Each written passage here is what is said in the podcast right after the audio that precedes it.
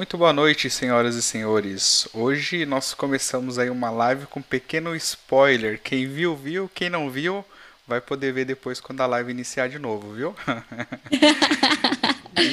eu quero saber aí de vocês se vocês estão me vendo bem, se vocês estão me ouvindo bem e como é que vocês estão hoje. Contem aí pra mim, galera. Mandem aqui no chat os comentários. Ó, oh, eu tinha visto antes. Boa. Beleza, ó. Tô vendo que o Léo aqui tá mandando boa noite pra gente. Canal Red, boa noite. Olha só, tem a presença de um canal aqui, que legal. Ó, Ulisses Batista, boa noite, Ulisses. Boa noite, o César, Gerson, o Jonathan. Olha só, temos até um convidado especial hoje aqui. Eriquinha, boa noite. Fabiano Valadares, Vitor, Gabardon, boa noite. Vivian também. Bom, essa é uma edição que eu diria, no mínimo, é diferente, tá? Então, para quem não sabe, eu vou comentar rapidamente aí. A gente tinha agendado para semana passada, mas tivemos alguns imprevistos, alguns de energia, outros de Covid. Pois é, né? o, o mais grave deles na semana passada foi que a gente acabou ficando sem energia aqui na região por conta da chuva. Mas na real também eu tive um problema, ainda tô ainda com pouquinho de sintomas, né? Hoje eu dei uma melhorada agora no final do dia, é, mas infelizmente eu entrei para as estatísticas e acabei é, testando positivo para o Covid. Já fazem aí, acho que quase 10 dias mais ou menos. É, tô me recuperando, então peço desculpas aí por essa cara não tá legal, pela voz às vezes não tá muito bom, mas a live de hoje eu garanto para vocês que vai ser muito boa porque a nossa convidada de hoje ela é sensacional.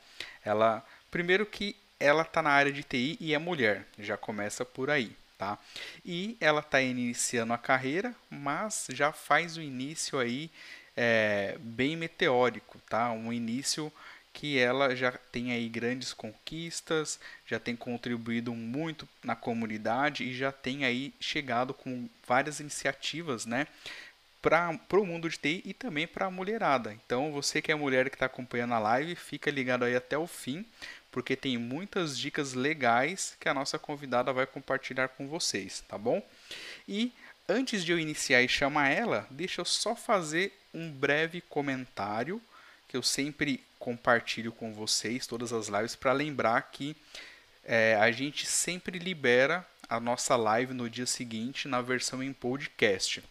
Então, se vocês olharem, vocês vão ver que tem aí várias é, várias entrevistas que nós já fizemos anteriormente em podcast. Então, se você quiser ouvir todas elas, confira aí no seu Spotify, no seu iTunes. É só você procurar lá por Golden Gate BR e ou Golden Talks, tá bom? Vocês vão verificar lá todas as nossas é, entrevistas que nós fizemos na versão em podcast, beleza? Então chega de delongas. Ó, já tô vendo aqui ó, o Guilherme mandando hashtag Lara Cheguei. Boa! então vamos lá, senhoras e senhores. Deixa eu chamar ela que tá aí fazendo um grande barulho no mundo de TI no meio dessa mulherada aqui, beleza? Então, senhoras e senhores, olha quem eu tenho aqui, a Lara Argento.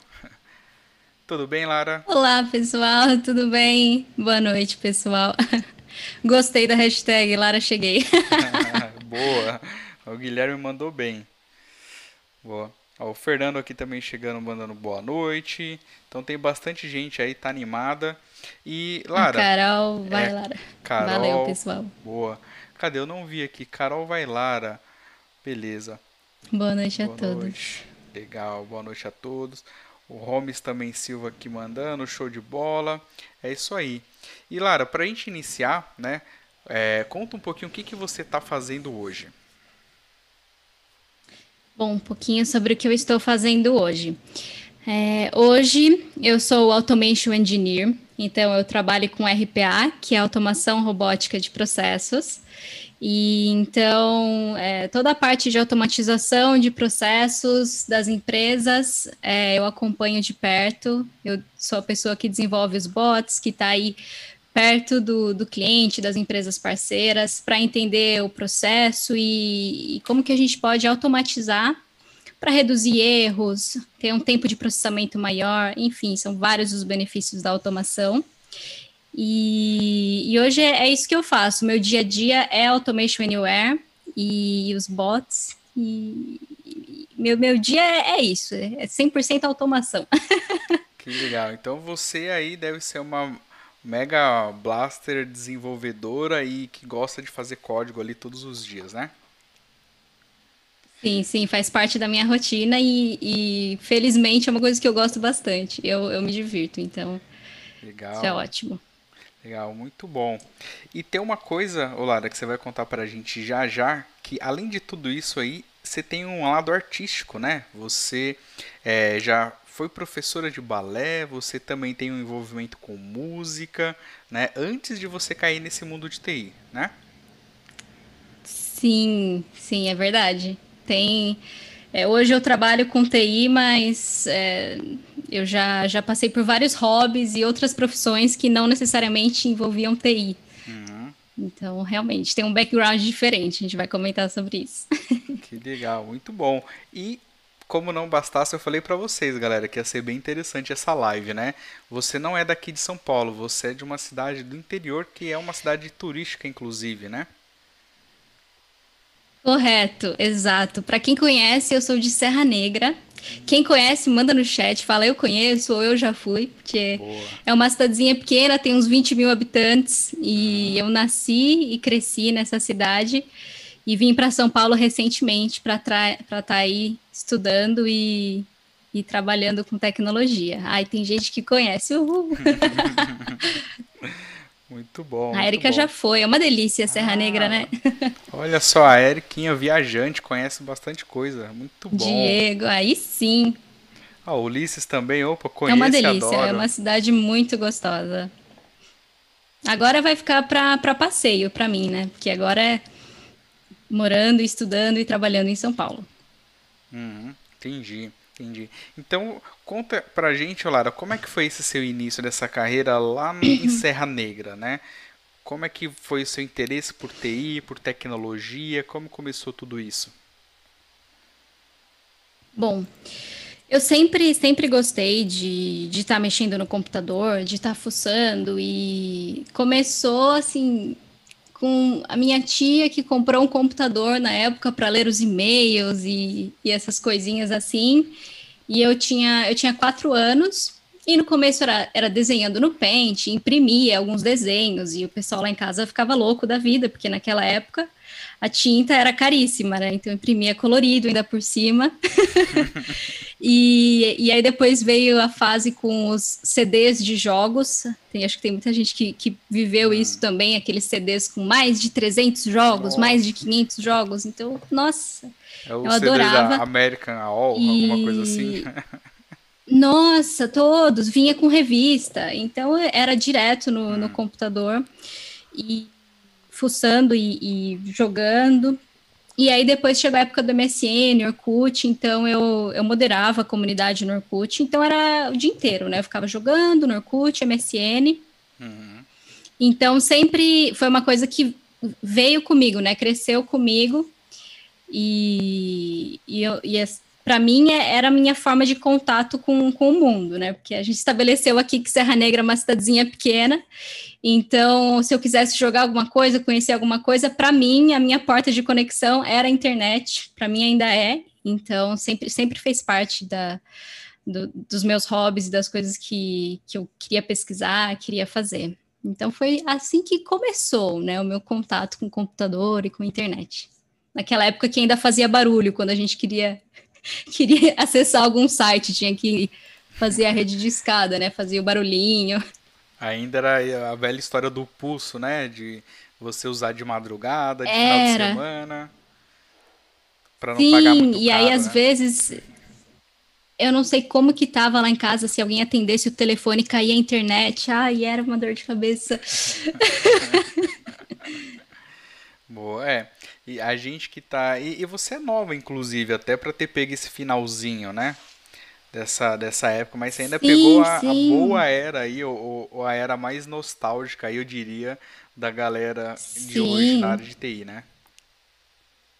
Sim, com certeza. É, eu, eu- hoje eu tô com 23, quase 24 anos, mas desde, desde aquela época eu, eu ficava mexendo no computador e eu, e eu gostava bastante. E minha mãe às vezes tinha que esconder o teclado, esconder o, o modem, porque eu ficava, queria ficar demais no computador. E Boa. então eu, eu, eu tive esse interesse também e tive, né, tinha um computador em casa, então eu consegui aproveitar esse, esse finzinho dessa era, realmente. Boa. Tô até vendo aqui o comentário do pessoal, ó, o Luiz Henrique Vieira Ferreira falou, "Ô, louco, tudo isso fez parte da minha infância. Dá pra pegar da idade da galera por isso. É isso Dá, aí. dá. Não perdeu nada. É verdade. O, se, se você fala que a internet fazia barulho e a pessoa não entende, você já fala, ah, essa pessoa não, não teve que clicar em conectar, né? Colocar as coisinhas. Então, realmente, a gente, re- a gente revela um pouco da idade com isso. É, ou coisas mais, né? Sendo um pouco nostálgico agora, pegar aqueles cabos de 5, 10 metros que você pega lá da sala da sua casa do telefone e vai puxando, desenrolando até o quarto, né? Então, acho que a boa parte Sim, da galera sim. aqui também deve lembrar disso aí. Pelo menos eu tinha um cabo Deve desse. conhecer.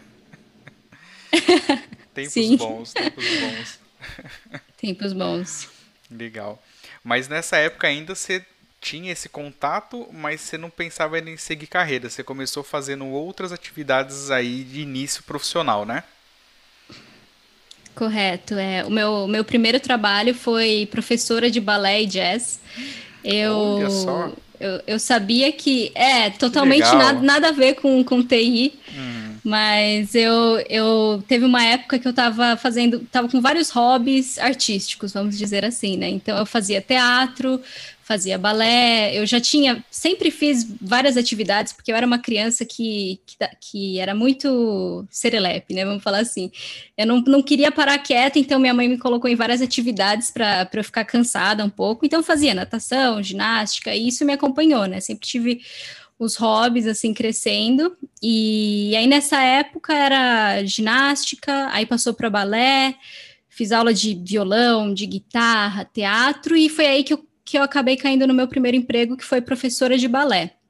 Né, então eu dava aula desde baby class, que são os pequenininhos, até balé adulto e aulas de jazz também contemporâneo e, e era uma delícia, eu adorava e, e era assim, é, foi bem no meu último ano do, do colegial, então isso foi em 2013.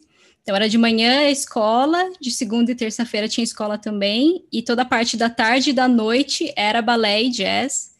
E, e a gente fazia as apresentações, enfim, todo o meio artístico de Serra Negra era bem conectado, até porque a cidade não é, não é tão grande assim. Então a gente fazia bastante coisa legal. Bastante. Para quem, quem, quem já foi para Serra Negra deve lembrar das, dos festivais de inverno que tem, de verão e de inverno na praça. Então sempre tem algumas danças e apresentações. Então era, era bem legal, eu participei bastante de, de toda essa parte. Nossa, que legal. E vou te falar uma coisa, viu, Lara? Você falando assim, algumas pessoas já comentaram aqui, mas eu também já fiquei com vontade de conhecer Serra Negra. E ela não é tão longe assim de São Paulo, né? Não é, não é tão longe. É uma cidade bem gostosa para passear, para tomar um sorvete na praça. É, é uma cidade da, da- do Circuito das Águas Paulista, né? Então você tem a, a fonte com água potável, tem muita gente que vai com, com o galão e, e traz água para São Paulo, para Campinas. Uhum. É bem legal, vale a pena. Nossa, eu vou, vou colocar aqui na agenda, vou conversar também com a Érica. Ó, Érica, depois você me dá umas dicas. A Lara também, né? De repente a Lara pode ser até nossa guia Aí, turística ó. lá, né? Ó, vamos combinar isso, Pronto, galera. vamos fazer, vamos. Eu, eu, eu vou, meu voto é sim. Legal. E, e como que era a, a galera assim de TI lá em Serra Negra, né? Você comentou um pouquinho que tinha algumas coisas, mas tinha é, muita possibilidade de trabalho, tinha galera que fazia Não. algum evento, alguma coisa, como que era? Não, não, assim, em Serra Negra não tinha a opção de trabalhar com TI, né? Conforme eu fui trabalhando tanto com balé e depois eu trabalhei durante cinco anos numa loja de pijamas. E assim, é, o meu interesse sempre foi grande pela área de tecnologia, então onde eu trabalhei, eu acabei fazendo coisas dessa parte também, né? Então, aquela, o famoso suporte de TI, só que com aquela extensão. Ai, o ar-condicionado, não sei o quê. Ai, porque a internet está estranha, tem que resetar o modem. Ai, porque a máquina que imprime a nota fiscal não está saindo e não sei o quê do sistema de nota fiscal. Então, eu sempre tive essa curiosidade e tinha a oportunidade de mexer um pouquinho. E quando iam os técnicos lá, eu também ficava olhando, entendendo para ver o que estava acontecendo. Mas não tinha a opção de, ah, vou, vou trabalhar com, com TI em Serra Negra. Então, isso realmente era um fator limitante. E, e novamente a internet sendo meu portal de conexão com o mundo, foi onde eu comecei a pesquisar sobre o que estava acontecendo de tecnologia e, e, na parte de programação também. Né? Na época do MSN, eu, eu participava de várias comunidades do Orkut, então no MSN eu estava estudando um pouco de, de, programação, até com, com um amigo meu que estava me ensinando. Na época era, era C, que ele estava me ensinando, acho. Eu cheguei a fazer uma calculadora, isso em 2010, 2011. Mas depois a gente perdeu o contato, e aí que eu passei a trabalhar com, com balé. E aí depois fui para a loja, trabalhando na parte de vendas. E aí que eu comecei a, a, a me questionar, porque eu sabia que eu tinha que escolher alguma carreira.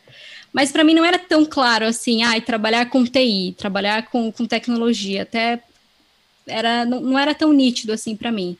E como eu sabia que a hora que eu escolhesse alguma coisa eu ia precisar de dinheiro, então eu falei, eu vou trabalhar com o que tiver disponível, né? Então trabalhei trabalhei aí na, na, na parte de vendas nessa loja de pijama e depois trabalhei numa imobiliária. Boa, muito bom. Muito bom. Então, você... eu tava aqui vendo os comentários aqui do pessoal. É, então. o pessoal, pessoal tá falando de restaurante, eu tô ficando com fome. É, exatamente. E eu achei um comentário legal aqui do Diego, o Diego Pesqueira. Ele falou assim, ó, mano, tinha uma fonte de água com enxofre. É verdade. Que minha mãe pega toda vez que nós íamos lá. Falava que era medicinal. É, é verdade. Mesmo? Tem uma, tem uma fonte na fonte Santo Agostinho. Hum. Uma das, das fontes tem uma, uma placa assim de pedra e está escrito que tem propriedades medicinais e, e, não sei o que, da radioativa e dos sais minerais. E, e, e é, é, verídico isso. é, vou é ter real. que conhecer Serra Negra, não vai Você vai ter, ter que conhecer, não, não, não vai ter jeito. Ah, que é, tem, tem até a Disneylândia dos robôs em Serra Negra. Eu acho tão engraçado, ah, porque. É? Como é que é isso? É, quando você coloca. É, é um museu que tem algumas coisas de, de robótica, uns robozinhos hum. construídos de, de alumínio, enfim. Mas chama Disneylândia dos robôs, então chama atenção. Quando. Toda vez que eu falo que eu sou de Serra Negra, as pessoas colocam Serra Negra no Google, aparece a Disneylândia, e as pessoas falam: o que, que, é, que, que é esse negócio de Disneylândia dos robôs em Serra Negra? Que legal, nossa, então tem muita história, hein? Eu realmente estou muito surpreso. Tem. Porque. Tem bastante coisa. É, eu não conhecia quase nada, e aí eu tô vendo que a galera em peso aqui, boa parte, conhece, conhece em detalhes, né? Tem é, até então, o... tô, tô feliz. É. O Léo até comentou aqui, ó, o Leonardo Sicone, ó, pastelaria é, Mr. Reis em Serra Negra, sabe até o nome Nossa, da pastelaria. Você conhece é, essa pastelaria? Exato. Conheço, é? ficava na frente da loja que eu trabalhava, Olha numa das só. lojas. Ah, então você era cliente Mr. de lá, certeza. É, é bom, é bom lá. O teleférico, a Vivian mandou aqui. Até o Cristo Redentor. Essa do Cristo eu vi, dei uma pesquisada. Eu vi que tem lá um, uma cópia né, do Cristo bem legal também. Tem, é bem bonito. É uma, é uma vista bem bonita. Muito bom. E aí você começou a se inteirar, né? continuando a história, sobre o que está acontecendo na área de TI, o que, que as pessoas estão fazendo. Aí teve o primeiro contato com programação, né? Nessa Sim. época você já estava querendo fazer faculdade, já queria fazer em TI ou esses cursos que você fez te ajudou a decidir falar não, vou fazer um curso em TI? Então, foi bem no finzinho, na época que eu estava trabalhando na imobiliária, que eu comecei a, a, eu voltei a estudar, né, a parte de programação. Até porque tinha algumas pessoas que, que me falavam, nossa, mas você nunca pensou em, tra em trabalhar com isso? Talvez você leve jeito, né? Por que não? Por que, que você não, não vê? E eu realmente, quando eu lembrava da, da época que eu tinha estudado um pouquinho de, de C no MSN, eu, eu falava com, com nostalgia, né? Lembrava, nossa, que legal aquela época, que ficava no computador, que, né? Aquela nostalgia, né? A gente continua no computador, mas são épocas de computador diferentes. Então eu, eu pensei, é, por que não, né? Eu gosto, sempre gostei de tecnologia, de computador, sempre sempre estava fuçando. Deixa eu entender o que, que tem dentro dessa área, né? Dentro de tecnologia, quais são as áreas que eu posso trabalhar? Então, a gente vê desenvolvimento, infra, banco de dados, enfim, tem várias áreas. E aí eu falei, tá, desenvolvimento, vou, vou voltar a estudar.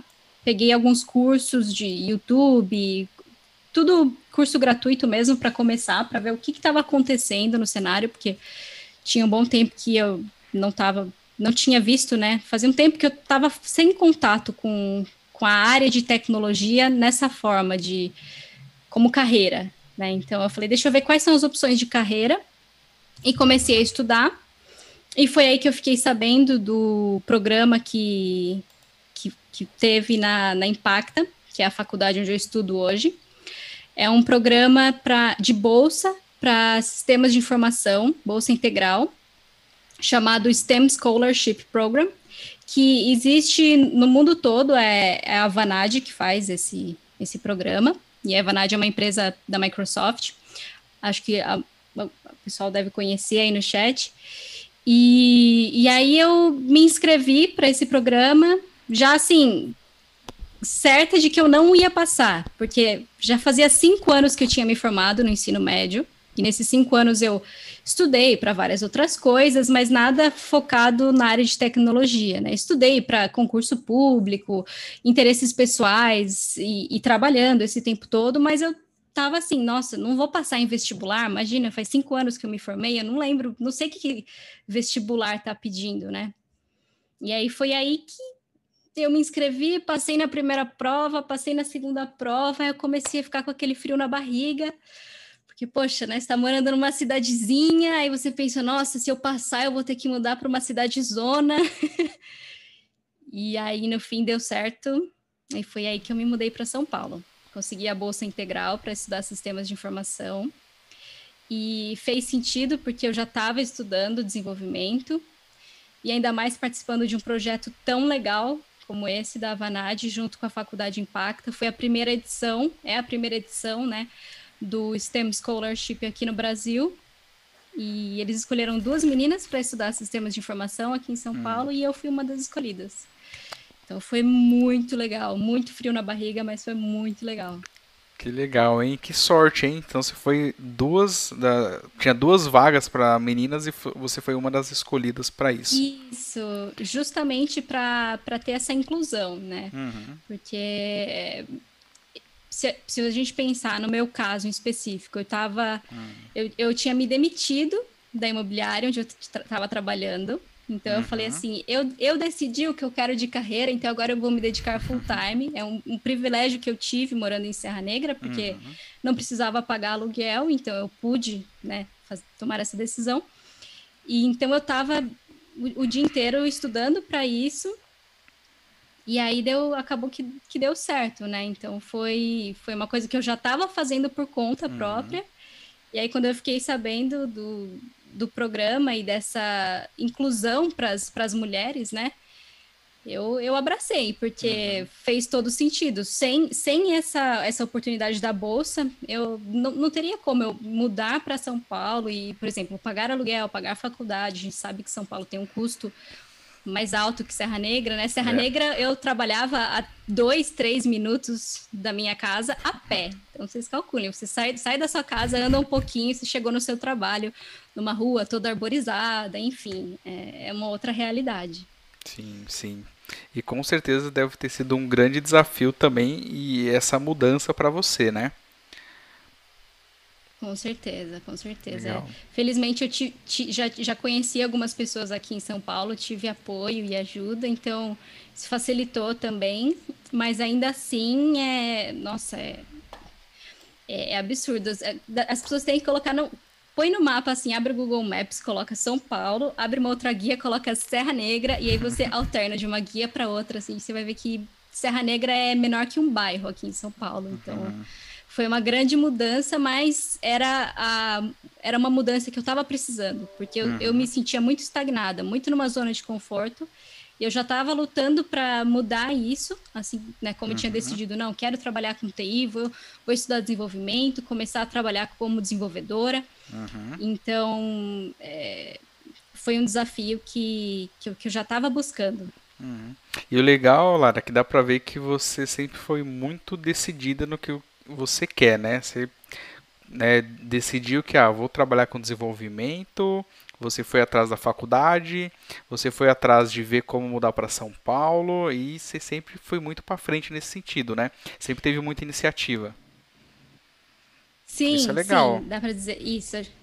Às, às vezes eu, assim, eu sou, eu sou uma pessoa muito, muito indecisa, mas hum. quando eu decido, eu, eu, eu sou teimosa, eu coloco aquilo na minha cabeça e eu, eu faço de tudo para alcançar aquilo. Então, aí, aí realmente fala, nossa, que pessoa decidida. Mas mal sabia a pessoa, né, que eu tava, nossa, será, será que eu sou, será que eu continuo trabalhando como professora de balé, né? Porque, nossa, eu tenho dois diplomas internacionais da Royal hum. Academy of Dance, né? São diplomas que, que você tem, tem a, a, a escola Bolshoi e a Royal Academy of Dance. E onde eu estudava em Serra Negra, o balé, era uma, é um estúdio certificado e eu poderia, assim, seguir uma carreira como professora de balé, certificada internacionalmente. Então, foi, foi estranho pensar que eu tinha esse começo de, de carreira aqui e as pessoas em volta falando, nossa, mas faz, faz tão sentido, você dá aula também, tem certeza, né? E, mas quando eu falei, não, é, é, é tecnologia mesmo, não, não tenho nem, nem me questiono, né? Uhum. Faz sentido, é TI, e agora balé é só, só como hobby mesmo. É o que te puxa ali, a TI, né? Sim, sim. É, tem um comentário aqui da Andrea, a Andrea Albuquerque, ela falou, sorte o que, rapaz? É esforço.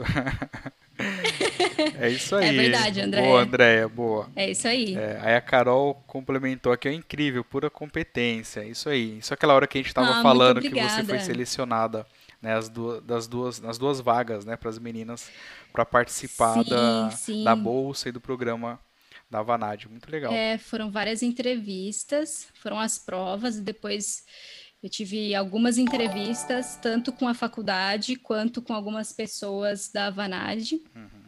Então, realmente, foram acho que três ou quatro meses de processo seletivo, nesse vai e volta, e a cada etapa que passava, uhum. eu me questionava, nossa, será que eu vou acabar morando em São Paulo mesmo? Meu Deus, como que vai ser isso, né? Uhum. é, e realmente um grande desafio. E Tô vendo que a galera tá comentando okay. mais aqui. Ó, muito esforço mesmo. Tem muita história para pouca idade. Ó, o Fabiano comentou. Realmente, a gente não contou é tudo ainda. a gente vai contar mais coisas. Eu, galera, Sim, é aproveitando é aí, né? É, tô vendo que a galera tá bem é, animada aqui, acompanhando a gente, comentando. Então, ó, só para não esquecer, se você não deixou seu like no vídeo, já deixa o seu like aí. Se você está gostando da nossa entrevista com a Lara. Se você não é inscrito no canal, aproveita, se inscreve também. E se você não ativou o sininho, também ativa o sininho para você receber as notificações aí e saber quem será os próximos entrevistados, beleza? Então é isso aí, galera. Já deixa o like para não esquecer. tá.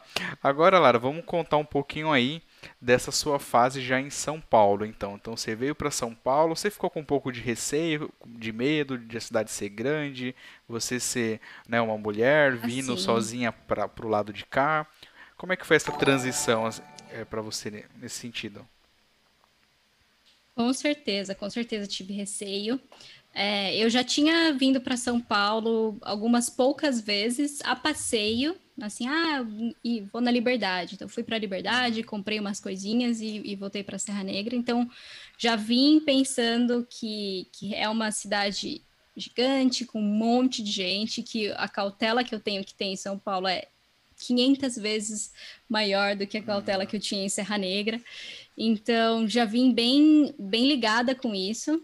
É, já vim assim desesperada, pensando, nossa, tem que tomar cuidado, tem que ficar esperta. Então, a qualquer momento que eu precisava sair, eu, eu abria, montava assim a, a rota inteira no Google Maps para entender onde que eu tinha que ir, para onde que eu estava indo e, e, ficava super ligado, assim, porque eu, eu já me, meio que me perdi em Serra Negra, né? Que é uma cidade minúscula. Então, você calcule, eu, essa pequena menina de um metro e meio de altura, em São Paulo. então eu já vim assim, nossa, tem, tem que ficar super ligada e é, já tinha andado de metrô, então deu certo, mas eu nunca tinha andado de ônibus. Então, a primeira vez que eu andei de ônibus, eu peguei um ônibus super lotado, que eu fiquei assim, meu Deus. E mas faz parte, e a gente se acostuma, não tem o que fazer. Legal. E foi isso, não, não teve, não, não tinha como não não me acostumar, né? Entendi, entendi. Então em São Paulo já teve uma experiência aí no pior cenário, né? Conseguiu entrar sim, fácil no sim. ônibus, pelo menos? Ou teve Consegui que entrar naquela dificuldade? Um é. E porque eu sou pequena. Mas foi assim, abriu a porta, eu subi e a porta me empurrou para fechar. Legal. Tem uma perguntinha aqui, Lara, do Paulo Henrique, tá? Ele tá perguntando, a Lara é youtuber? Ô Lara, você é youtuber? A Lara é youtuber? Paulo Henrique, eu não sou youtuber. Eu tenho um canal na Twitch, mas eu não tenho feito lives porque eu estou trabalhando e tinha faculdade. Agora eu estou de férias da faculdade, então quem sabe eu apareça mais no meu canal da Twitch, que é Lara Argento, como todos os meus outros canais. É... Mas não, eu não sou youtuber. tá respondido aí, PH. É. E agora falando um pouquinho da experiência profissional, né? Depois que você veio para cá, você começou já a faculdade, né? E você já estava com estágio alguma coisa? Você estudou um pouco primeiro, foi procurar estágio? Como que foi isso? Então, é, eu vim desesperada em busca de um estágio. A gente sabe que a vida aí do, do estudante é, é, é, essa busca inicial pelo estágio é, é realmente é uma, é uma dificuldade. Como eu estava vindo de outra cidade, eu, eu vim com uma preocupação muito grande na questão financeira, porque eu vim sem ter um trabalho, né? Eu estava vindo para estudar. Então eu vim desesperada, nossa, quanto tempo será que eu consigo um estágio? Então já cheguei assim, já estava pesquisando e consegui um estágio na primeira semana de faculdade que nem eu nem eu acreditei. Foi para mim foi absurdo, porque acho que o meu desespero foi tanto, até na entrevista do estágio eu comentei de Serra Negra também, e a pessoa que estava me entrevistando, eram as duas duas pessoas, uma conhecia, a outra não conhecia, então acho que cati Serra Negra cativou também e, e consegui já na área de tecnologia. Então eu fiquei muito feliz de conseguir uma vaga de estágio já na primeira semana na área de TI, na área de suporte, inclusive. E, e realmente, né, assim, eu nem eu não, não, sei como, mas, mas deu certo de eu conseguir uma, uma vaga de estágio tão cedo. É. Boa. Acho que é, a questão financeira ela, ela pega. Eu vim, nossa, tão desesperada.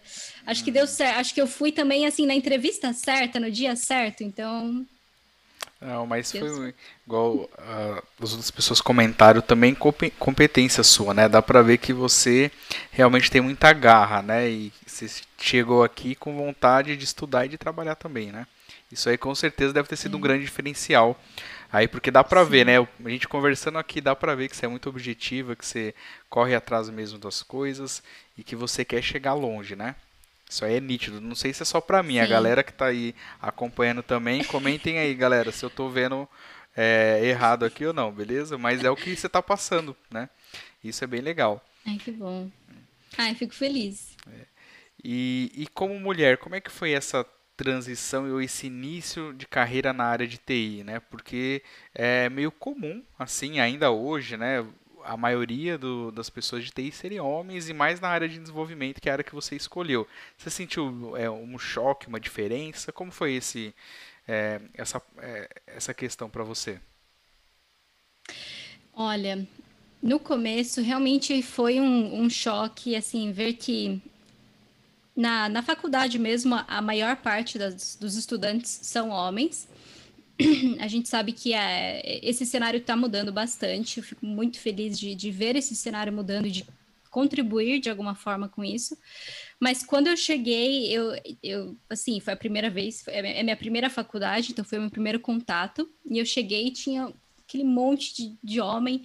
E eu fiquei, meu Deus, eu vou ficar muito deslocada.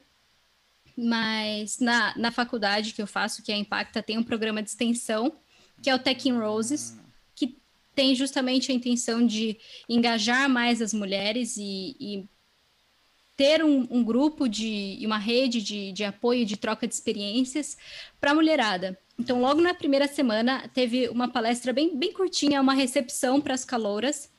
Então, a gente foi no, no auditório, e aí eu pude ver o auditório assim, cheio também, só que só com mulher. E aí, no caso, eram todas as legal. mulheres da faculdade. Legal. E aí foi legal, porque por mais que na minha sala a maioria, a maior parte fossem homens, deu para ver que assim ainda tem tem bastante tem tem uma mulherada lá e a gente tem essa essa rede para a gente conversar e para a gente ter esse apoio que é o Tech in Roses. E isso já, já me ajudou a não me sentir tão sozinha, porque quando você entra, e ainda mais eu vindo de, né, de uma cidadezinha, eu fiquei, nossa, tô, tô muito deslocada, porque eu não sei nada de São Paulo, nada de faculdade, nada daqui, uhum. né? Então a gente busca, a gente busca a semelhança, né? E, e esse ter essa, esse apoio e ter essa mulherada trazendo e fazendo com que a gente se sinta bem-vinda, né? Foi com certeza muito bom me ajudou bastante, porque daí a gente já trocou WhatsApp e, e entrou no grupo e já trocou link para vaga de estágio e, e, enfim, teve toda essa rede de apoio. Ao longo, ao longo das aulas e ao longo dos eventos que eu fui, porque no começo eu fui em alguns eventos também, é, a gente vê ainda que tem algumas pessoas que estranham, né? Então, teve alguns eventos que eu fui presenciais que eu, eu chegava e, e, era só um monte de homem e eu, eu ali de mulher e as pessoas olhavam meio, meio tipo. Será que eu tô no lugar certo, né? Porque, como eu falei, eu tenho um metro e meio de altura. Acho que as pessoas pensavam, nossa, acho que se perdeu da mãe, né? Porque o que que tá fazendo aqui, né? e as pessoas me olhavam meio Muito estranho. Bom. Então, é, acontece mas eu, eu vejo que está é, normalizando, né? As pessoas estão entendendo que existem mulheres que trabalham com TI e isso é normal. Boa, gostei dessa definição aí, viu? Existem mulheres que trabalham com TI e é normal. Isso Boa. e é normal. As pessoas, às vezes, elas olham como, nossa, né, mulher e, e tá aqui no evento de tecnos, nossa, nossa, não, não tem nossa, gente. Então tem, tem homens e mulheres e, e pessoas que trabalham em, em N áreas. Uhum, sim, a gente sim. ainda tem uma predominância masculina, mas é, a gente tá, é, é uma questão social de anos e décadas que se passaram, enfim. Mas hoje é, tem vários programas, várias iniciativas para abrirem espaço para as mulheres e para vencer um pouco desse preconceito que, que ainda existe um pouquinho, que a gente sabe que existe. Uhum. Legal, muito bom. E você está desbravando aí esse mundo todo Sim. e fazendo essa diferença, né? Legal. Sim.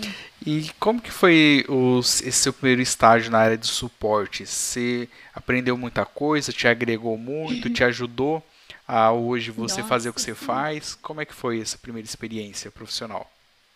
Sim, nossa, é, com certeza me ajudou e, e agregou bastante. E, em vários aspectos, em várias áreas, porque hum, eu trabalhava no suporte de uma empresa de mais ou menos umas 60, 70 pessoas. E o, a área de suporte era só eu. Era eu, o suporte era eu e só.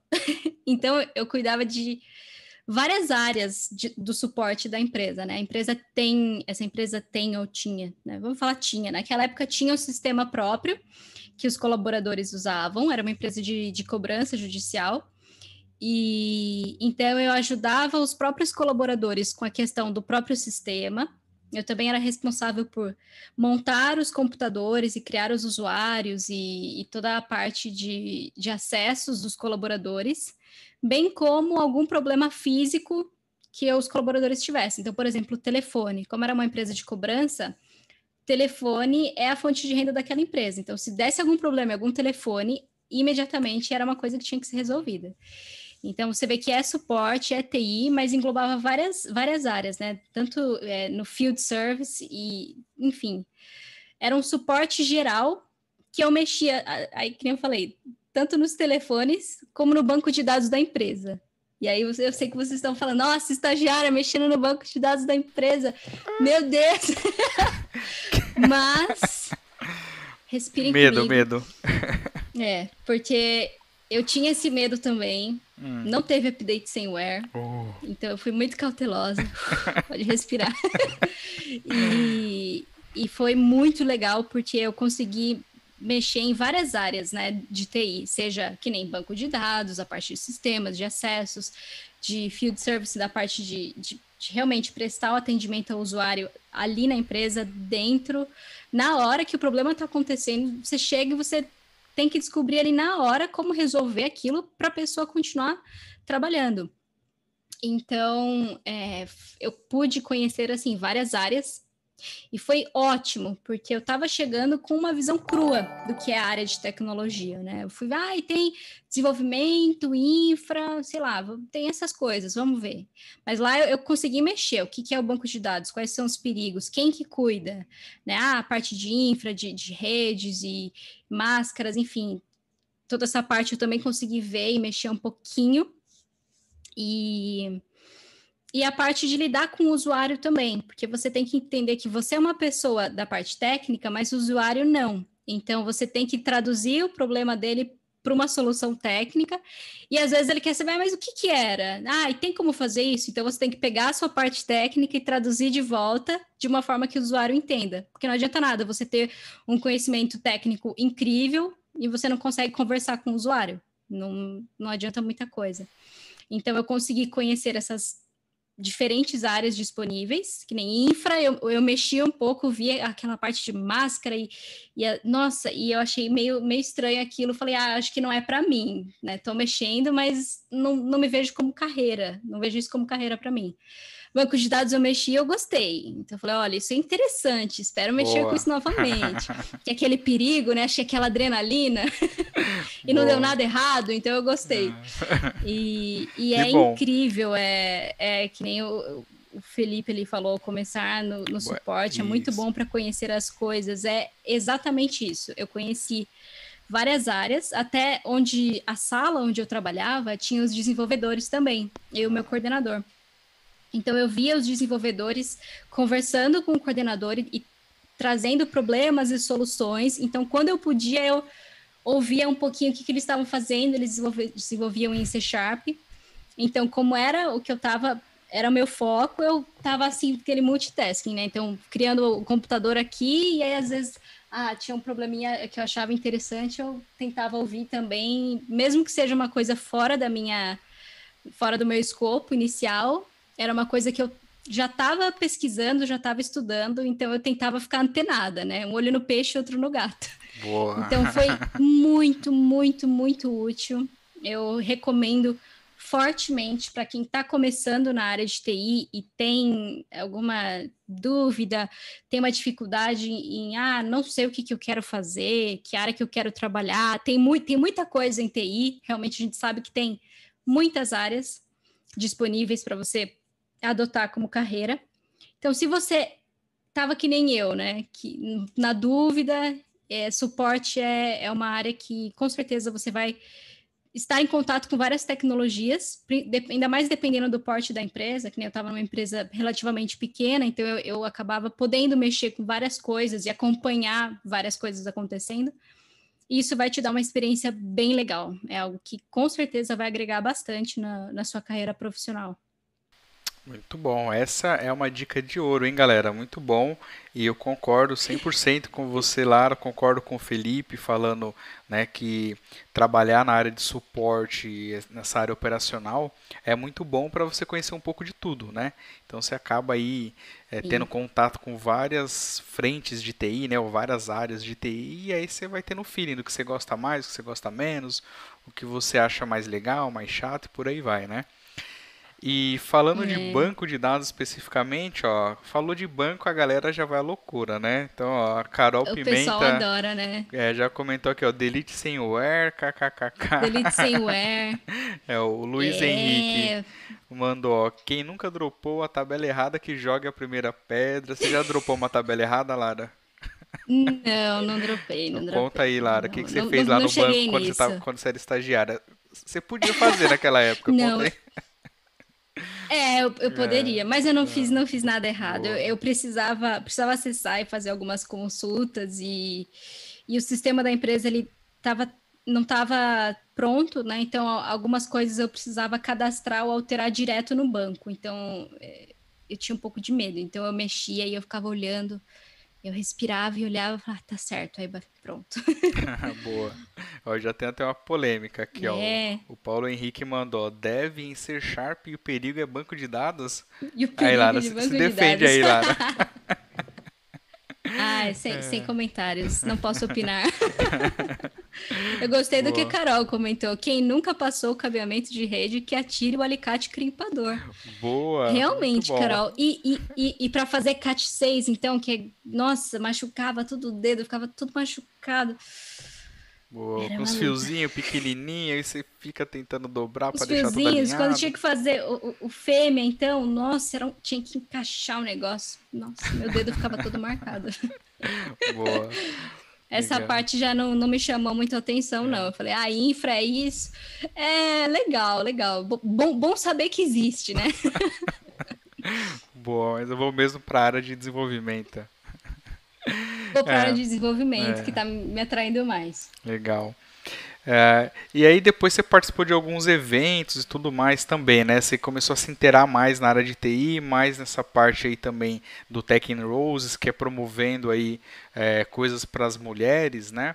E, e, como é que foi isso, né? Eu sei que você participou é, do DBA Brasil, que eu lembro que eu até te comentei que eu vi você o ano passado lá, mas você participou de um monte de outros uhum. eventos, né? Como é que foi aí para você isso? O que, que você aprendeu? O que, que você é, conseguiu absorver de tudo isso para compartilhar com o pessoal aqui, principalmente com a mulherada? Sim, é, é verdade. Eu, como eu estava trabalhando com estágio, eu tinha uh, algumas horas a mais no meu dia, né? Porque a faculdade começava só às sete e eu saía do estágio às quatro. Então, nesse meio tempo, eu tentava encaixar alguns eventos, ou dependendo do, do tema do evento, eu tentava fazer algum acordo com, com o professor da matéria. Se eu já tivesse com as notas legais e, e tudo certinho com a matéria, eu falava, ó, vou num evento que vai falar sobre isso que você está ensinando, mas uma coisa um pouco mais para frente, ó, se eu for no evento, posso fazer um resumo do evento para você e você abona minha falta. Então eu, eu tentei participar de, de vários eventos assim, justamente para estar tá conhecendo pela voz de profissionais da área, de pessoas que já estavam em, que já estão na carreira há alguns anos, né? as diversas áreas de tecnologia, porque uma coisa é você pesquisar no Google, ah, o que analista de sistemas faz. É uma coisa bem genérica e impessoal. Agora, outra coisa é você assistir uma palestra de uma pessoa explicando sobre um problema, sobre uma forma diferente de resolver alguma coisa, sobre o perigo de alguma questão. Então, eu, eu achei muito legal, principalmente os eventos que tinham várias palestras de diferentes temas. Para mim, esses foram os que eu mais aproveitei, porque eu, eu vim com uma, com, uma, com uma visão crua da área de tecnologia. Então, deu para conhecer muito mais de perto o que, que é DevOps, o que, que o back-end, uma pessoa que trabalha com back-end realmente faz, cientista de dados, como é que é, quais, quais são as vantagens, o que, que a pessoa faz no dia a dia dela. E é, essa era uma visão que eu não tinha quando eu quando eu estava morando em Serra Negra. Então, conhecer as, o dia a dia da pessoa, do profissional, é, é, totalmente diferente. É, um bom exemplo é quando você muda de emprego e você vê a descrição do trabalho, e quando você realmente entra no emprego e começa a fazer as coisas, você vê que tem uma diferença. Às vezes você acha que vai ser de um jeito e é de outro.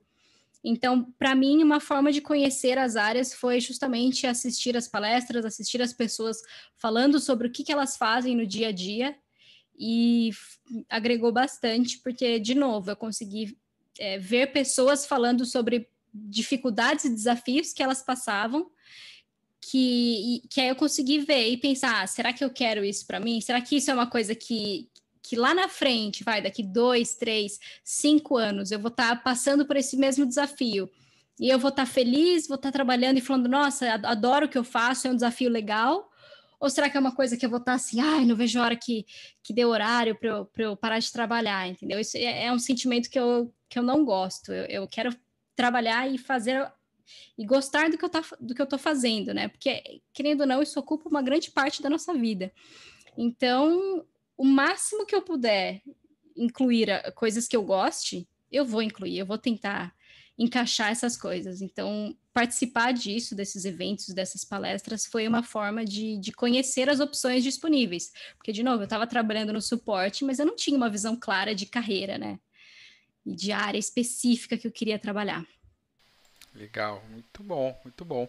Então esses eventos aí te ajudaram muito nesse sentido, né? E hoje você é uma automation engineer, né? E você trabalha com uhum. RPA, né? Como que você conheceu uhum. isso? Como que foi seu primeiro contato e, e, e o que que te fez ir para essa área? Sim, meu primeiro contato com RPA foi numa palestra. Hum, é, foi uma palestra que aconteceu na faculdade.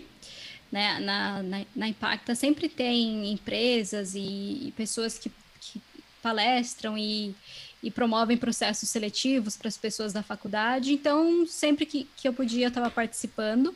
Uhum. E um, um, uma dessas palestras foi sobre RPA. Até então eu não conhecia. Isso foi ano passado, no do começo para o meio do ano, aí acho que junho, antes, junho ou antes de junho, por aí, não tenho certeza, mas foi por aí. E até então eu não conhecia o que era RPA, o que era automação de processos, e quando eu assisti a palestra, aquilo doeu no meu coração. Porque eu via, as, eu, eu via assim, as coisas que eu fazia como estagiária no suporte, hum. que facilmente poderiam ser feitas por bots né? Porque ah, eram legal. coisas repetitivas, hum. baseadas em regras, e que não, não tinha por que você colocar um humano para fazer aquela coisa repetitiva. Né? Então, você imagina, a empresa contrata uma pessoa, você faz todos os cadastros. Mas se um dia a empresa contrata 5, 10, se for uma empresa grande, 300 pessoas, funcionários hum. temporários. É, é uma coisa que pode acontecer. Então, por que, que você vai, vai colocar o coitado do estagiário lá digitando o nome da pessoa, e o sobrenome, e o telefone, e a rua onde ela mora? Essas informações, elas sempre são as mesmas. Então, faz você ficou com dó do estagiário, na verdade, né? automatizado. Eu, eu olhei para mim mesma e eu falei, olha só que, que coisa bonita que, que poderia estar acontecendo. então, eu senti no coração aquilo. E, e eu achei muito legal. Eu achei que eh, fazia sentido, com certeza. E, e, e, foi legal, assim, conheci da mesma forma que eu conheci as, as várias outras palestras, e, e, essa foi uma das áreas que eu falei, nossa, isso é legal, isso me interessa. E, tá. e teve a coincidência de, num dos grupos de, de TI que eu tô no WhatsApp, de mandarem uma vaga para estágio hum, para RPA. Olha só. Então eu Legal. já era estagiária. Você pensa assim, um próximo passo seria seria ser efetivada, ir para júnior, mas eu não estava me vendo trabalhando com suporte. Uhum. Então é, na, na empresa também não tinha essa, essa área disponível. Então quando eu vi aquela vaga, eu falei, nossa, que vaga bonita, uma vaga bonita de estágio, né? Que não estava pedindo experiência, que não estava uhum. pedindo 15 anos de experiência não sei aonde, falar mandarim. uma vaga de espanhol. estágio, né? Não uma vaga. uma vaga real de sênior, só que pagando como estagiário. Mascarada, é. E aí eu, eu me candidatei e deu certo. Passei. Legal. E aí foi que eu comecei a parabéns, trabalhar com RPA. Parabéns. Palmas aí, galera, para Lara. Mais uma conquista, né? Muito bom. Ô, Lara, mas conta pra gente aí. Eu sei que boa parte do pessoal deve saber o que é RPA, mas para quem não sabe, resume aí rapidamente o que, que é então RPA e o que, que é o seu trabalho, como que você faz isso no dia a dia. Conta pra gente. Ok, é. Com comenta no chat quem aí já conhecia a RPA ou quem está conhecendo agora, que eu quero, quero ver uma coisa. Ela é Bom, RPA viu, galera? Tá Robotic. Process Automation. e com Robotic Process Automation, a gente busca processos e rotinas nas empresas que são feitas com base, com base em regras e que tem uma chance alta de, de sofrer algum erro. Por exemplo, quando a gente tem uma pessoa digitando e redigitando e copiando e colando informações de uma planilha para um sistema, de um sistema para uma planilha e depois para um e-mail. Se é repetitivo e se é sempre a mesma coisa, Não tem por que você colocar um humano fazendo isso. Você cria um robô que realiza essa rotina para você. É um, um exemplo ótimo de como humanos não precisam e não devem fazer tarefas repetitivas é que em nenhuma entrevista de emprego você vai falar assim: não, porque eu sou ótimo em copiar e colar informação. Nossa, porque eu faço um Ctrl C, Ctrl V, maravilhoso. Isso não é, não é uma skill, não é algo que, que a gente fala que é, é um diferencial, né? Então é uma tarefa de baixo valor. E quando a gente pega essas rotinas das empresas, a gente reduz o erro, porque o robô ele vai pegar o campo que você falar para ele pegar, ele não vai ler errado, ele não vai copiar errado, apertou o Ctrl C meio fraco e não copiou e colou o que já estava. Isso não é, não é um risco que a gente tem quando a gente está trabalhando com robô. Então, a gente reduz o erro, e isso afeta diretamente na receita dessa empresa, porque a gente sabe que quando a gente tem erros, isso afeta o fluxo de caixa e a forma como essa empresa vai estar tá lidando, ela provavelmente vai ter um retrabalho. Se está lidando com clientes diretos, com os consumidores diretos, é, você vai ter uma satisfação baixa, né? Quando a gente liga para algum lugar ou quando você tem que acessar algum lugar, a pessoa, ah, é só um momento, vou verificar aqui os seus dados. Aí fica um tempão verificando, né? A pessoa está lá digitando seu nome, aí erra um, uma letra. Então, assim, é, é, é algo que acho que muita gente sofre mas a gente poderia reduzir esse, esse tempo de processamento e, e, essa quantidade de erros com, com bots. Né? Um outro exemplo legal é esse quando, por exemplo, uma empresa contrata um funcionário novo. Uma empresa pequena, normalmente a gente tem uma pessoa que vai lá e escreve o seu nome e lê o seu RG e, e faz essas coisas. Agora, numa empresa grande que tem uma rotina pronta e madura, se ela contrata, que nem a gente teve Black Friday, é, fim de ano, que tem, às vezes, é, para empresas do, do, segmento, né, que tem um aumento de fluxo e precisam contratar funcionários temporários, você vai contratar muitos, muitas pessoas de uma vez só. Então, você imagina uma pessoa digitando o nome, ai, não pode começar a trabalhar não, porque eu ainda não te cadastrei no sistema. Então, é, é uma coisa que não tem por que a gente ter uma realidade assim, sendo que a gente tem ferramentas que facilitam a nossa vida para gente e tiram essas tarefas mundanas e de baixo valor das mãos dos humanos, né? Então a gente tem robôs e humanos trabalhando juntos. São robôs virtuais, não são robôs de, de fábrica que pegam as coisas. Essa parte de automação é automação de processos virtuais. Então, é, uma, uma, por exemplo, a pessoa poderia enviar um e-mail e aí isso dispara o início de um bot que faz todo o resto do processamento. E aí no fim você só poderia checar, ah, é isso mesmo? É isso, ok. Ao invés de você fazer isso manualmente. Então, RPA é, é isso, é você criar os, os, os bots para trabalharem junto com você. E aí você tem mais tempo para se dedicar para as tarefas que são de, de, de alto valor, que exigem um, um, pensamento crítico, uma criatividade, uma análise de mercado, de emoção. Então, essas coisas humanas a gente deixa para os humanos. Essas coisas que são repetitivas, aí a gente deixa para os bots mesmo. Olha só, muito bom, hein? Você deixou a gente com vontade de conhecer Serra Negra e você está deixando agora a gente com vontade de conhecer mais sobre RPA, hein? A galera aqui tá bem empolgada, comentando bastante sobre isso aí. Tem até o comentário do Vitor aqui, o último comentário. Ele falou: Eu conheço um pouquinho, mas estou aprendendo muito com a Lara nessa live. Olha, Lara, muito bom, hein? Ai, que bom, Boa. fico feliz, Vitor. Boa. A galera comentando aqui, ó, só sofrimento em RPA, o Arthur, o Paulo, Paulo Silveira falou, eu conheci Arthur, em é. partes. É... Pode falar. Pode sofrimento a gente vai ter em qualquer área. Aí gente, você tem que escolher um sofrimento que seja legal para você. Eu gosto muito de RPA, porque eu, eu fui a pessoa que participou dos processos repetitivos, né? Que tinha que. que eu, eu sabia que tinham coisas mais importantes para eu fazer, mas eu não podia fazer elas ainda, porque tinha que terminar um negócio que, que era aquela coisa repetitiva. Então, é, eu, eu, eu vi o valor de perto e eu vejo como, como isso aumenta, como isso agrega valor para as empresas, né? Principalmente quando a gente mostra o bot para o cliente, que ele fala, meu Deus, já, mas já foi? Mas já foi? A pessoa faz assim, mas já foi?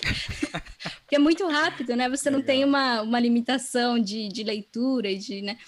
Então é, é muito legal mesmo, né? As, assim, às vezes processos de 10 minutos a gente faz em um segundo, dois segundos, é muito legal. Muito bom, muito bom, show de bola. Ó, o Guilherme falou aqui, Lara, já quebramos muita cabeça juntos nos projetos, orgulho ah, de você. Guilherme! Guilherme trabalhou comigo no, num projeto, realmente, olha, é, já quebramos muito a cabeça dos projetos e, e é aquilo que eu comentei até da parte técnica, né?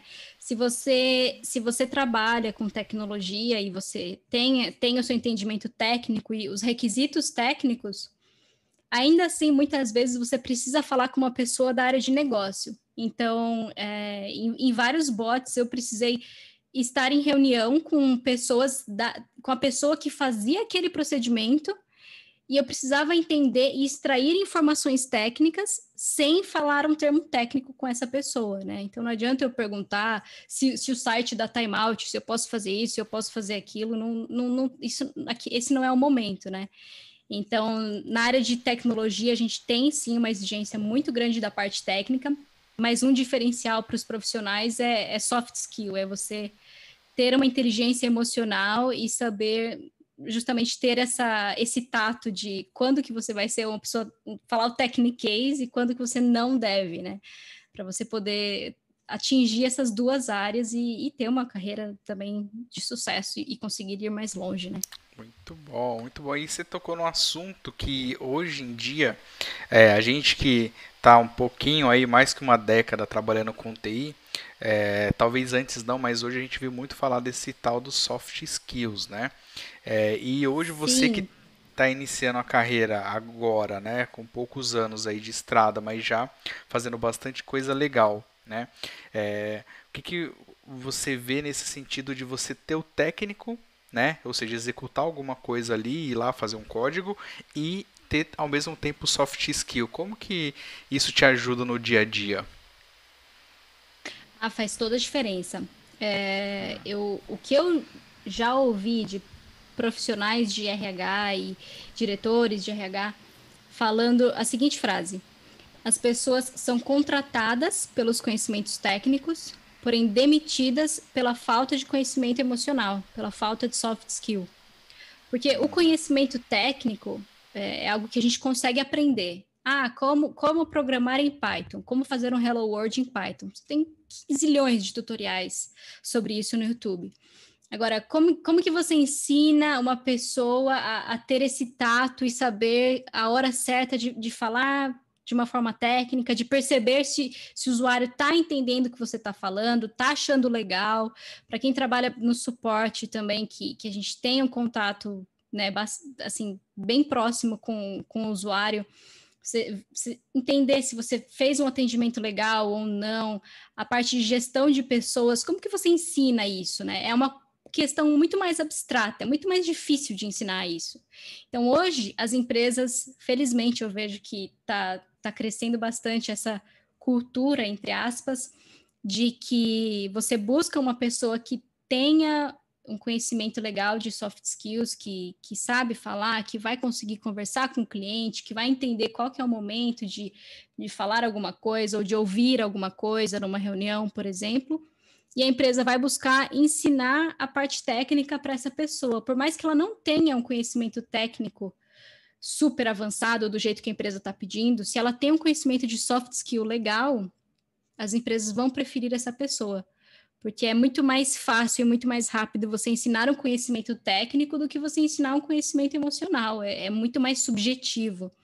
Então, é, é algo que eu vejo que está crescendo bastante e essa, esse conhecimento e as pessoas têm falado mais sobre soft skill. Eu fico muito feliz, porque eu acho que é muito importante e, e eu encorajo as pessoas a pesquisarem sobre soft skill, sim, né?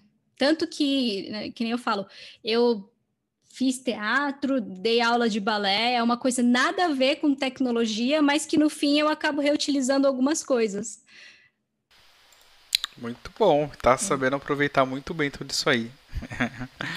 e aproveitando esse gancho aí da, do, das coisas que você aprendeu antes e da sua vida profissional, digamos assim, antes da TI, né?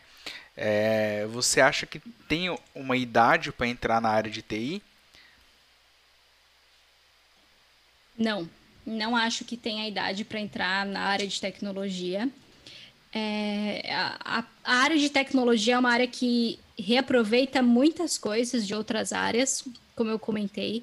É, falando mais próximo da minha realidade, em RPA a gente lida bastante com processos administrativos, com às vezes questões jurídicas e, e tem várias pessoas da área de contabilidade que eu vejo falando, nossa, mas será que será, será que eu recomeço uma nova carreira? Eu gosto de TI, será que eu será que eu vou eu vou, vou jogar fora tudo que eu estudei até hoje? E, e muito pelo contrário, você vai ter um diferencial incrível.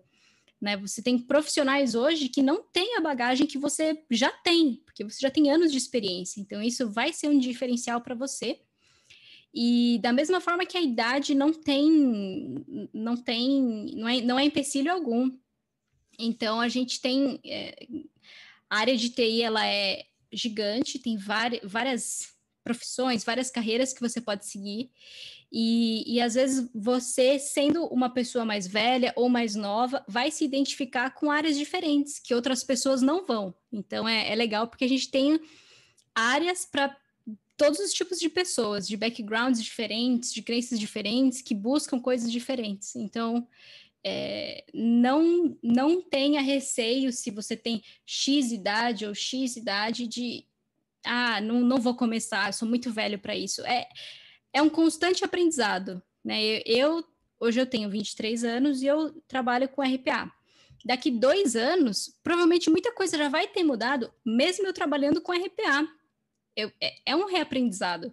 E daqui cinco anos e dez anos, mesmo eu ainda trabalhando na área de tecnologia e trabalhando com RPA, vão existir coisas novas que eu tenho que aprender e eu tenho que me atualizar. Então, a gente já está num, num constante aprendizado e, e, a gente sempre tem coisas novas que a gente precisa descobrir, aprender, entender. Então você não, não vai estar sozinho, você também vai estar aprendendo uma coisa nova, a gente também vai estar aprendendo. E, e ter essas visões novas agregam muito para um time, é, é muito bom. E eu acho que isso que compõe um, um time legal, né? Ter, ter visões diferentes e pessoas diferentes. Então não tenham receio, independente da sua idade.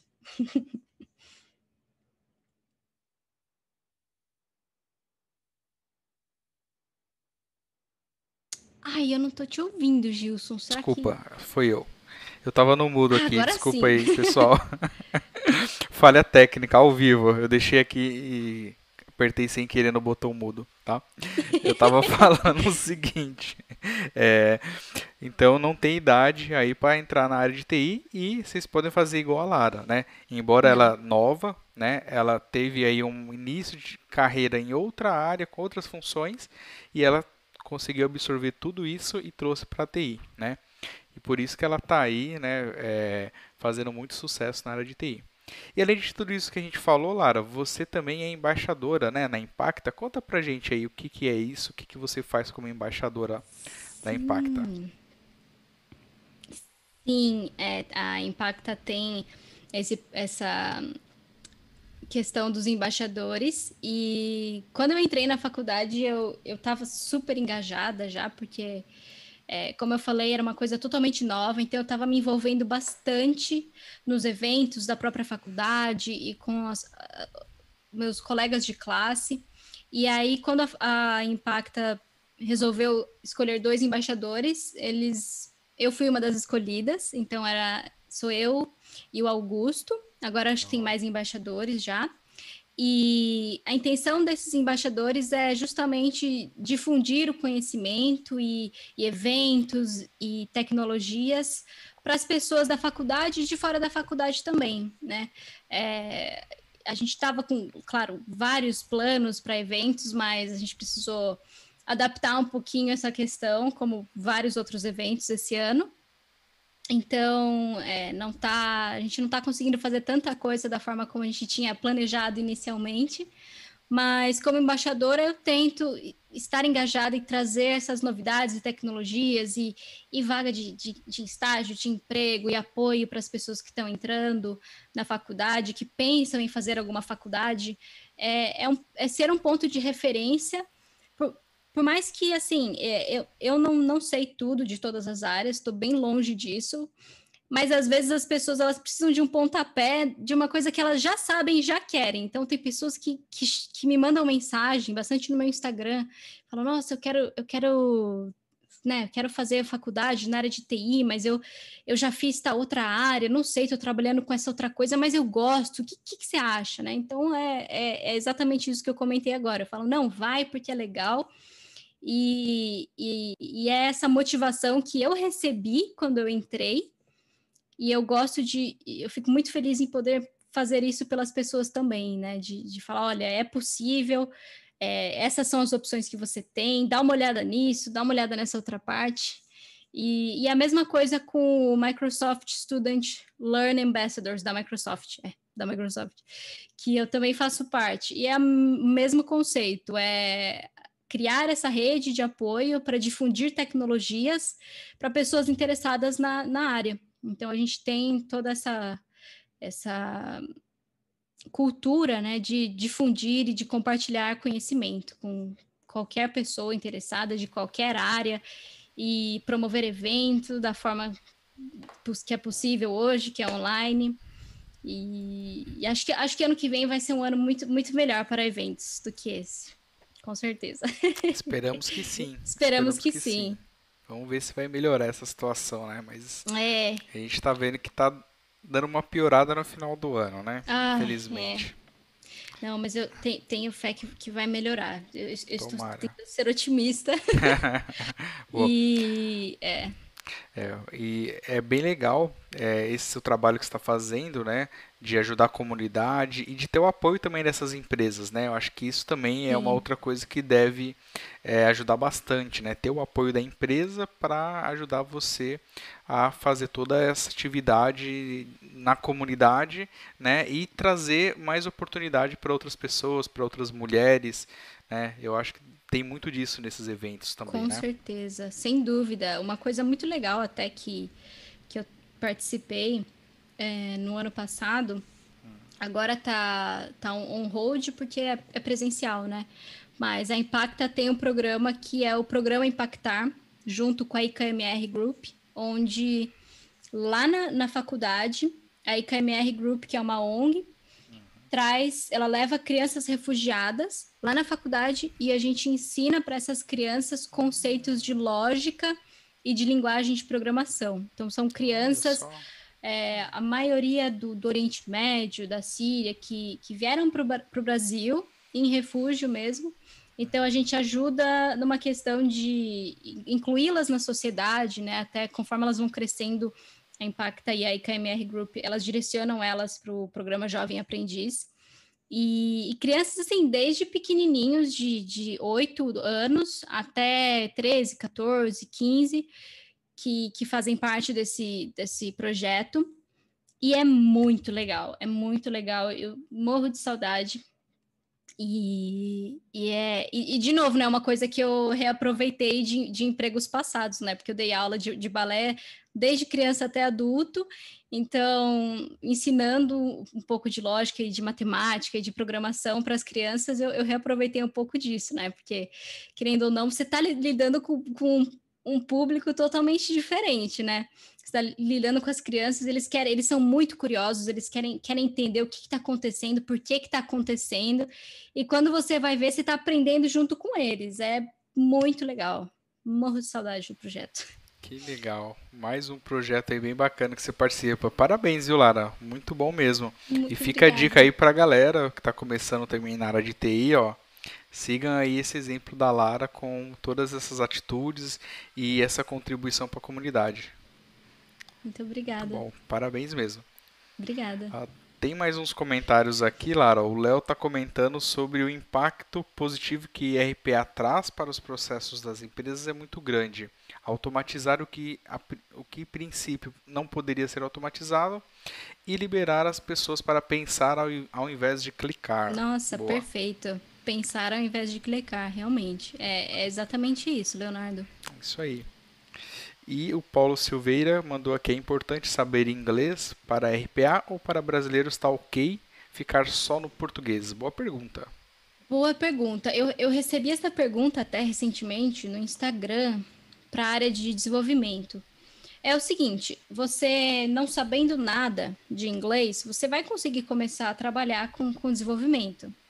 Tem, né, assim, é, os conceitos e algumas palavras que a gente já usa, elas normalmente são autoexplicativas, ou você vai aprender em, em algum tutorial ou na faculdade e você vai conseguir trabalhar.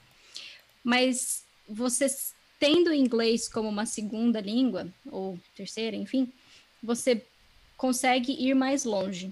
Né? É, eu, eu diria que inglês tem que estar no seu radar, você precisa saber. Você consegue trabalhar sem inglês, mas você vai chegar até um certo ponto. Tem várias vagas que pedem e várias vagas que exigem inglês, tanto no nível inici iniciante, às vezes no inglês técnico, às vezes a, a empresa fala, olha, todas as reuniões são em, inglês, o cliente, ele é falante da língua inglesa, então você vai usar inglês o dia inteiro. Ok para você? Então, é, se você não tem inglês, é uma vaga que você teria que recusar, por exemplo. Então, é, é, é que nem o, o, Ricardo acabou de comentar. Sem inglês, o teto ficará sempre perto da sua cabeça. Você não vai conseguir ah. avançar. É, hoje, eu, que nem hoje eu trabalho na Automation Anywhere, que é a empresa de RPA número um, uau, eu sou, eu sou suspeita para falar, né? Lógico, porque eu, eu, desde que eu comecei a trabalhar com RPA, eu já tinha paixão por Automation Anywhere, que é a plataforma que eu uso para desenvolver. Mas é uma empresa global, então, por exemplo, eu eu trabalho aqui no Brasil junto com as pessoas todas da Latam, que é a América Latina. Então, além de, do inglês, eu preciso me preocupar com o espanhol também. Em algumas reuniões que a gente tem, é, nas reuniões Latam da América Latina inteira, a reunião é inglês, espanhol e às vezes um pouquinho do português que, que alguém está aprendendo. Então, assim, eu preciso aprender espanhol? Talvez não precise. Mas se eu não sei, é, eu vou ficar de fora e eu não vou estar tá participando. Então, eu sei que para o meu crescimento pessoal e profissional, eu preciso de espanhol. Então, é uma coisa que eu decidi. Então, eu já sabia disso, já sabia que trabalhando no, em qualquer empresa global, não é Brasil, é América Latina, né, que a gente pensa, até porque, nossa, América Latina todo mundo fala espanhol, o Brasil é o único que está falando português. É, acaba sendo um egoísmo nosso, falar, não, não vou aprender espanhol, né, vamos falar em outra língua. Então, é, é algo que eu já tomei como objetivo, que é adquirir fluência em espanhol. Hoje não tenho, então estou, estou na luta. E recomendo também, primeiro inglês, porque daí você consegue não só ter carreira, assim, oportunidades de emprego melhores, como também acesso a informações melhores, né? Assim, às vezes você tem que nem no próprio YouTube mesmo, pessoas fazendo vídeos muito legais e, e totalmente educativos em inglês e é algo que você não vai poder aproveitar. Então, recomendo que, que deixe seu inglês na ponta da língua e, e é, só, só vai te trazer benefícios. Não, não vejo malefícios. Muito bom, muito bom. E essa dica do inglês, sempre o pessoal acaba comentando por aqui. E mais uma dica aí, galera. Inglês, para a gente que está na área de TI, é muito importante. Né? Muito importante. Isso aí. Até agradecendo aí o comentário do Navarro, que a galera gostou, hein, Navarro? Um abração uhum. para você também. É, eu gostei também, muito O teto bem. ficará sempre perto da sua cabeça sem inglês. Fato, né? E aproveitando também, galera, se você tiver mais alguma dúvida, quiser perguntar mais alguma coisa, deixar mais algum recado para Lara, aproveita, manda aí agora pra gente, tá bom? E Lara, agora conta pra gente um pouquinho aí que, que você gosta de fazer como hobby, né? Como hobby, então, nossa, depois que eu me mudei para São Paulo, eu, eu fiquei meio que sem, sem hobbies porque. Hum. Tá só trabalhando, rotina, né? é, uma rotina muito, muito pesada. Uhum. E no, no, no, pouco tempo livre que eu tava tendo, eu tinha que, assim, cuidar de, de coisas que nem da casa, que, né, porque eu moro sozinha, então tem toda essa responsabilidade também. É, e os eventos e, e, esses projetos que eu fico abraçando, né? Então eu, eu tento fazer 500 coisas ao mesmo tempo e aí no, quando sobra um tempinho livre eu acabo indo para essas. Então, como hobby aqui em São Paulo ficou evento e esses projetos e essas iniciativas. Quando eu morava em Serra Negra, eu gostava de costurar. Costurar? Olha, Olha só. Momento jovem senhora. Além de balé, de Momento música, professora, também gostava de costurar. Costurar, porque tem, tem, um, tem um motivo, tem um motivo interessante, que é o quê? Eu sou uma hum. pessoa pequena, então quando eu, eu muito, várias roupas ficam grandes, grandes em mim e não tem tamanho menor, então eu preciso diminuir. Então eu comecei uh, por uma questão de necessidade, de ajeitar uma blusa aqui, ajeitar uma calça ali. E, e a minha só. avó, ela a, a, renda da casa era através da costura, né? Ela fazia paletós e alfaiataria, hum. isso lá em Serra Negra, né? Então tem uma máquina de costura reta super antiga e, e eu já estava fazendo algumas coisas de costura na mão.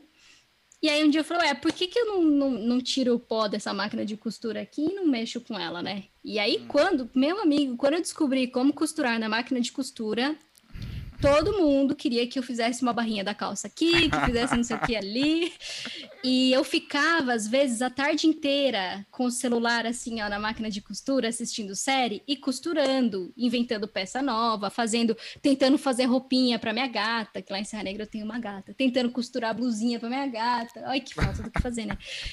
Mas era um hobby que me divertia muito. E também era muito útil, porque eu precisava mexer bastante nas minhas roupas. Então, isso é uma coisa que eu sinto saudades. Ah, e, e, é meio diferente, assim, né? É, eu ia falar, a mulherada já se empolgou, porque a Carol já tá falando até marca de máquina de costura, ó. Falou assim. É, essa, é, essa é, daí. Aqui em casa e... essa máquina foi herdada da vovó, mas eu passo longe. Parabéns pela paciência, Lara. Pela, é, nossa, porque às vezes embolava a linha e aí não, não funcionava o negócio. Mas eu, mas deu, deu certo e, e, e eu consegui mexer até que, até que rapidinho. E hum. o pessoal lá em casa ficou arrepiado, falou: ai meu Deus, lembra da sua avó? Ai, a sua avó mexendo nessa máquina de costura, baixou o espírito da avó na Lara. então era. Foi é legal, é, é. E aí, nossa, minha mãe ficou arrepiada. Enfim, mas é uma coisa que eu sinto falta e. E antes eu tinha essa liberdade de, de, ah, comprar, vou comprar uma roupa. Ah, ficou meio grande, ah, não tem problema, eu ajeito rapidinho, né? Agora não, não tenho mais isso porque estou sem máquina de costura aqui em São Paulo. Quem sabe eu compre uma, né? Vamos, vamos ver. Mas é uma coisa que eu um hobby que eu sinto saudades. Além do balé, claro. Que legal. Olha, olha quanta coisa legal a gente está descobrindo aí cada vez mais da Lara, hein? Essa foi boa. Ô, e Lara, é, conta pra gente o que, que você gosta é, de beber. De beber, olha, café. Café, como uma boa café programadora. De, manhã, de café. tarde, é. De noite eu tento evitar café, porque senão eu deito, eu deito na cama assim, e aí o coração fica acelerado. Uhum. E aí eu fico pensando nos bugs. E aí, às vezes, eu tô deitada quase dormindo, eu penso, nossa, eu sei como resolver aquele bug, meu Deus, já sei o que eu vou fazer amanhã cedo. E energético Boa. também é muito gostoso, mas é, eu tomo de vez em quando. Boa. Tá tomando algum energético aí agora? Agora não tô, não. porque agora tá tarde, tarde. senão não vou dormir. Boa. Mas, mas tô tomando água. Boa. Se hidratem. café, café, café. Café, o Léo mandou muito bem.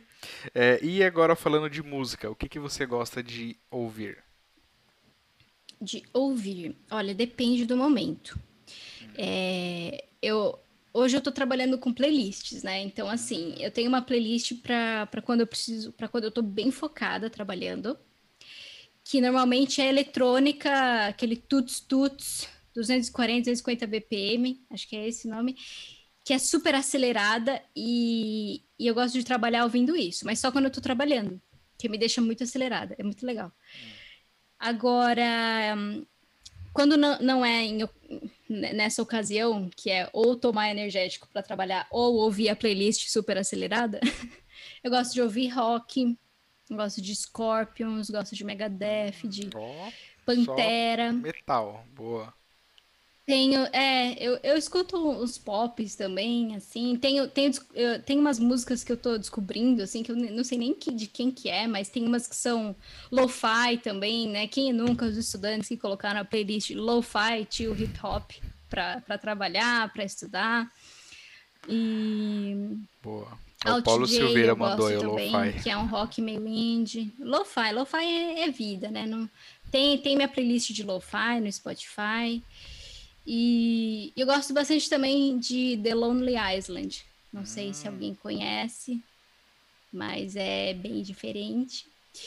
É, do Andy Samberg e, e, do grupo, né, que é o The Lonely Island, tem músicas bem peculiares é. em inglês.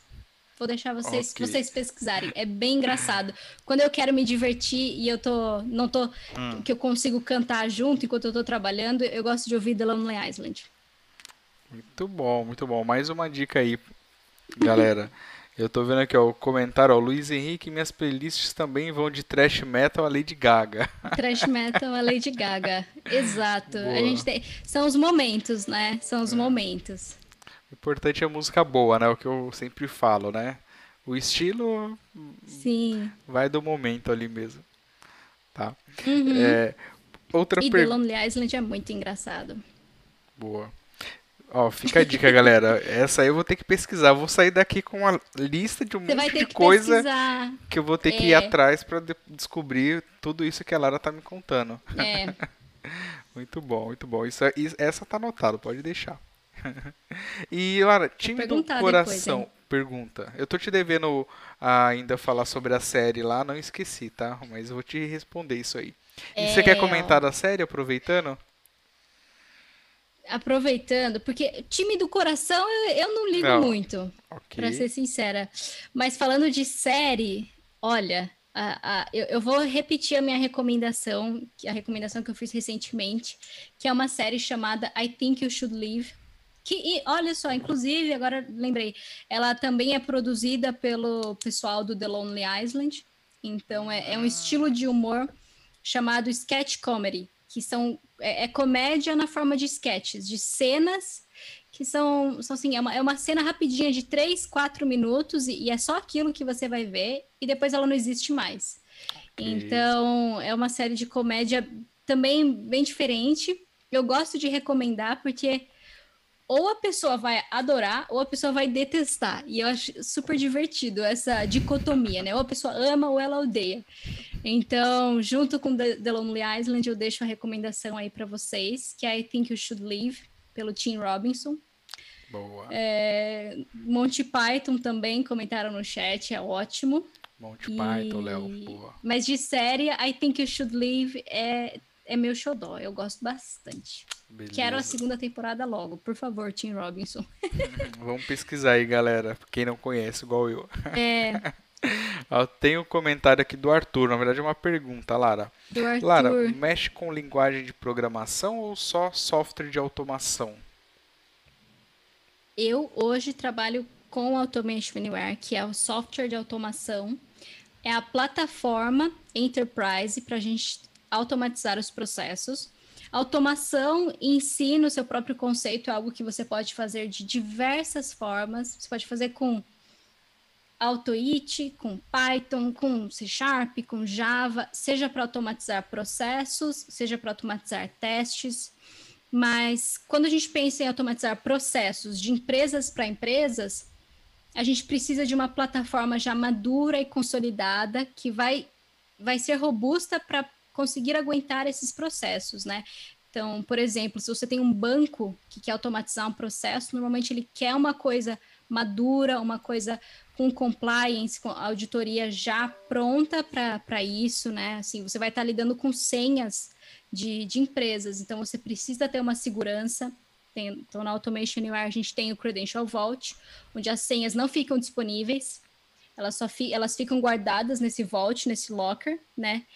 Então, o, time de desenvolvimento não, não sabe qual é, qual é a senha, por exemplo, e, e entre outras várias coisas, né, como conexões, e-mails e acessos.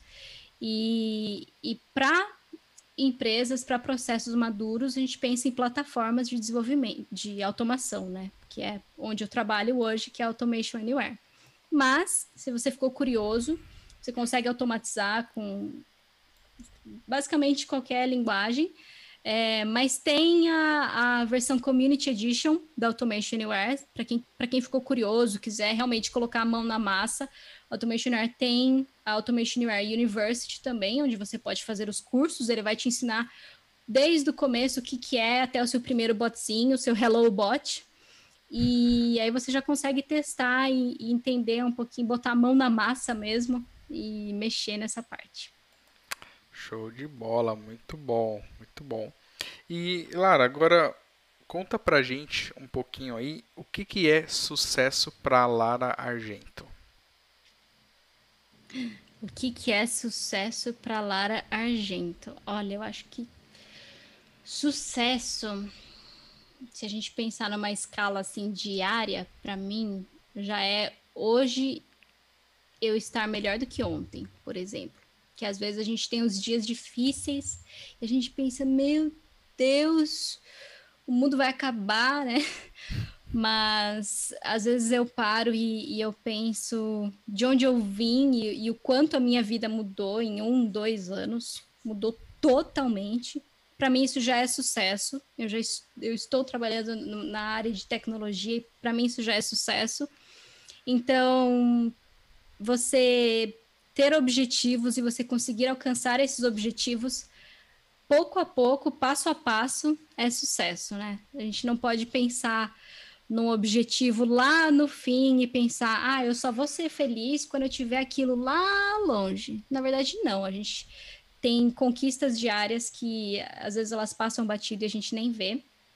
Então, reconhecer essas coisas é, é um sucesso diário que a gente tem e a gente precisa ver que a gente tem para mim isso é sucesso. Muito bom, Lara. Muito bom. Você tá de parabéns, viu? Tá tendo muito sucesso, tá fazendo aí uma carreira brilhante, com bastante coisa legal, com muitas contribuições, né? E é, eu só tenho que te agradecer muito por ter aceito o convite de vir participar aqui do Golden Talks, compartilhar tudo isso com a gente. Tá? Foi uma honra muito grande, foi muito divertido. Foi muito legal ver a galera aqui comentando do início ao fim, fazendo a gente dar boas risadas, fazendo a gente ficar curioso para conhecer Serra Negra, né? Isso aí realmente eu vou ter que colocar na minha lista ali e falar, meu, ainda preciso conhecer um pouco mais sobre São Paulo e vou começar lá pela cidade da Lara. legal. legal. Ai, que bom, fico muito feliz. Eu que agradeço o convite. E fico muito feliz em poder compartilhar um pouquinho da, desse começo de história e, e desses desafios. E, e, fico muito feliz quando eu vejo também as pessoas no chat comentando sobre também desafios que elas passam e, e, e todos esses questionamentos. Acho que é, é muito legal. Muito obrigada. Isso aí. E obrigado também, Lara, pelo seu tempo. Né? Eu sempre agradeço bastante, comento muito aqui no Golden Talks. Hoje, nessa é, vida corrida que nós temos, com muitas responsabilidades, parar um pouquinho, dedicar um tempo para vir aqui bater um papo com a gente, contar tudo isso, eu sei que não é fácil. Então, obrigado também por você estar tá doando aí, dedicando um pouquinho desse tempo aqui para a gente, tá? E é isso. Se você quiser deixar aí mais algumas palavras antes de a gente encerrar, pode ficar à vontade também, tá bom? Ai, acho que. Nossa, a gente falou bastante, bastante coisa, coisa, mas. É, bom, acho que minhas redes sociais estão aqui embaixo no, na descrição. Boa, dê uma live. olhada aí, tá aí. Eu, é, eu tô sempre postando no meu LinkedIn, no meu Instagram, quando tem alguma novidade, alguma, alguma coisa nova na área de tecnologia, algo que eu acho que eu olho e falo, nossa, que legal, isso é do meu interesse, mesmo que não seja o que eu estou trabalhando atualmente, eu estou sempre compartilhando. E, e vamos, vamos, vamos nos conectar, porque é, o networking é tudo e eu quero. Gostei bastante dos comentários, quero ver o que. Quero conhecer um pouquinho mais de vocês também, então vamos manter contato. Boa, muito bem. Conhecer um pouco mais dessa galera aqui também que sempre está participando do Golden Talks, tá? E é, você é muito, muito bem-vinda. Mais para frente vamos pensar de repente fazer uma live técnica, Lara, contar mais coisas, trazer alguma coisa vamos. diferente. É uma ideia para a gente conversar, viu? deixar a galera aí ficar curiosa. Então Boa, tá, pessoal. pessoal. É, quero agradecer então a participação de todos vocês aqui mais uma vez e eu vou encerrar aqui a nossa live de hoje como eu sempre faço, beleza? Então, se você gostou desse vídeo, não se esqueça aí de se inscrever no nosso canal, deixar o seu like, ativar o sininho e, o mais importante, replique conhecimento com o mundo e compartilhe esse vídeo. Beleza? Valeu, pessoal. Obrigado e até a próxima. Obrigada, pessoal.